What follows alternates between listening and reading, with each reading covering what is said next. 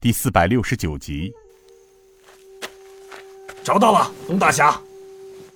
东国雄从王家二爷手里接过令牌一看，这正是刘延昌老阉人的都统令牌。走，二当家的，咱们在这里的事大功告成了。现在老阉贼的后路也已经断了，接下来就是屠贼的时候了。金刀王二当家的道。走，兄弟们，牵出马来，咱们跟东大侠到蔡家园子凑凑热闹去。一个骑士道：“二老爷，这个狗贼怎么处理啊？娘的，这些东厂侍卫跟着张太师刘延昌，不知害死了多少人，把他丢到山沟里喂狼算球。”不可，这里离京城至少五里地，将他尸身放在马背上，让马将他驮回去吧，会有人。为他收尸的，还是金刀王二爷仁慈啊！几个骑士将陈侍卫的尸体放在他的坐骑上面，拍了拍马，那马倒也乖巧，驮着陈侍卫的尸体往城里的大路奔去。进入子时牌分，天黑的让人害怕。此时的蔡家废院。齐腰深的杂草里，一阵阵涌出的阴寒之气，吸得让人感到有些刺骨。蔡家庄，原来是应天府一家有名的大户。元朝末年，因兵祸而被元朝屠尽，被元军占作镇守西门的一所前哨兵营。不久之后，被义军攻破。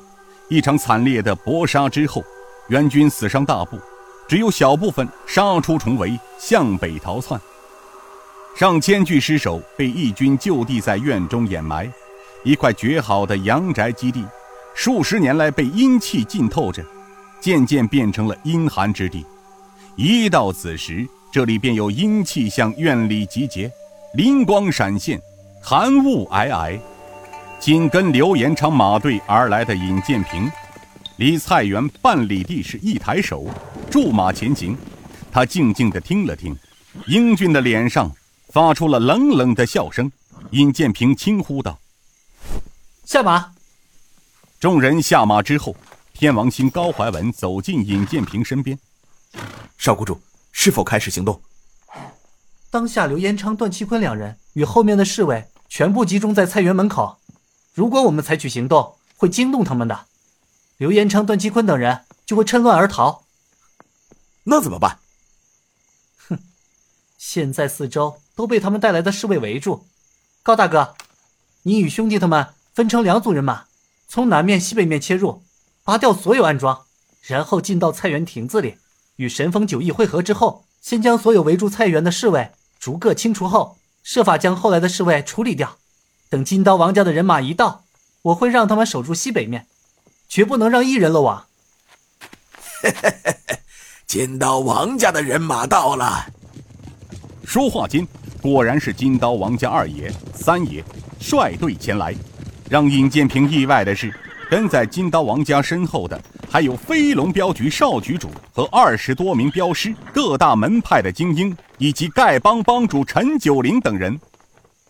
雅叔，你先配合高大哥他们行动。雅叔和高大哥各带两人行动吧。雅叔东国雄道：“少谷主，是否留活口？”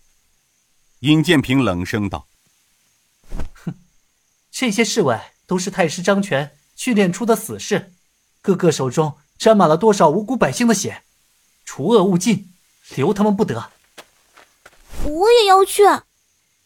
香儿拉着尹建平的手：“平儿哥哥，我也要去嘛。”香儿，你不用去了，在这里陪陪你莹莹姐他们就行了。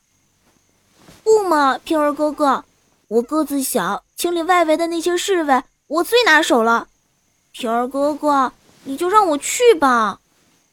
尹建平似乎拿香儿这小丫头没了办法，只好摇头对高怀文道：“好好，你就跟高大哥他们一组，小心点儿，香儿。放心吧，平儿哥哥，看我的。”真是巾帼须眉呀！陈九龄此时来到尹建平身边，笑着说道。尹建平转身笑道：“哈哈，帮主老哥哥怎么也来了？”陈九龄怪眼一翻：“ 嘿，你还说呢，小兄弟，这么大的热闹，也不告诉老家花一声，不把你老哥哥我放在眼里吗？”老哥哥此言差矣，老哥哥，平儿怎敢把你放在眼里，而是要把你放在心里。是啊，陈帮主。少谷主说的对，像陈帮主这么一个堂堂中原第一大帮派帮主，怎么能只放在眼里，而是要供在心里的？说话的是金刀王家二爷，他走到尹建平面前，笑着对陈九龄道：“哈哈，大宁河金刀王家王成坤王二爷。”丐帮帮主陈九龄转身一抱拳。哎呦，老叫花道是谁呢？原来是大宁河金刀二爷三爷到了，真是幸会幸会呀！二爷王成坤和三爷王成武同时抱拳道：“陈老帮主幸会，有劳两位老爷子了。”少领主，一家人不说两家话，我和三弟啊，奉大哥之命，带金刀骑士前来协助少领主擒贼。我等自当尽力，除恶务尽，乃我辈中人之责啊！况且少令主做的是上对朝廷、下至中原武林的一件大好事，除了张太师刘延昌之奸佞，是我辈中人的头等大事。无论是为了大明之万年基业，还是为了中原武林众生，都将是有利无患的好事。哎呀，金刀王老令公高瞻远瞩，为国为民之心，实乃让我辈中人汗颜呐！哈哈哈，老帮主过誉了，除恶务尽，乃我辈中人之责。金刀王家也是中原武林的一份子，我等不会袖手。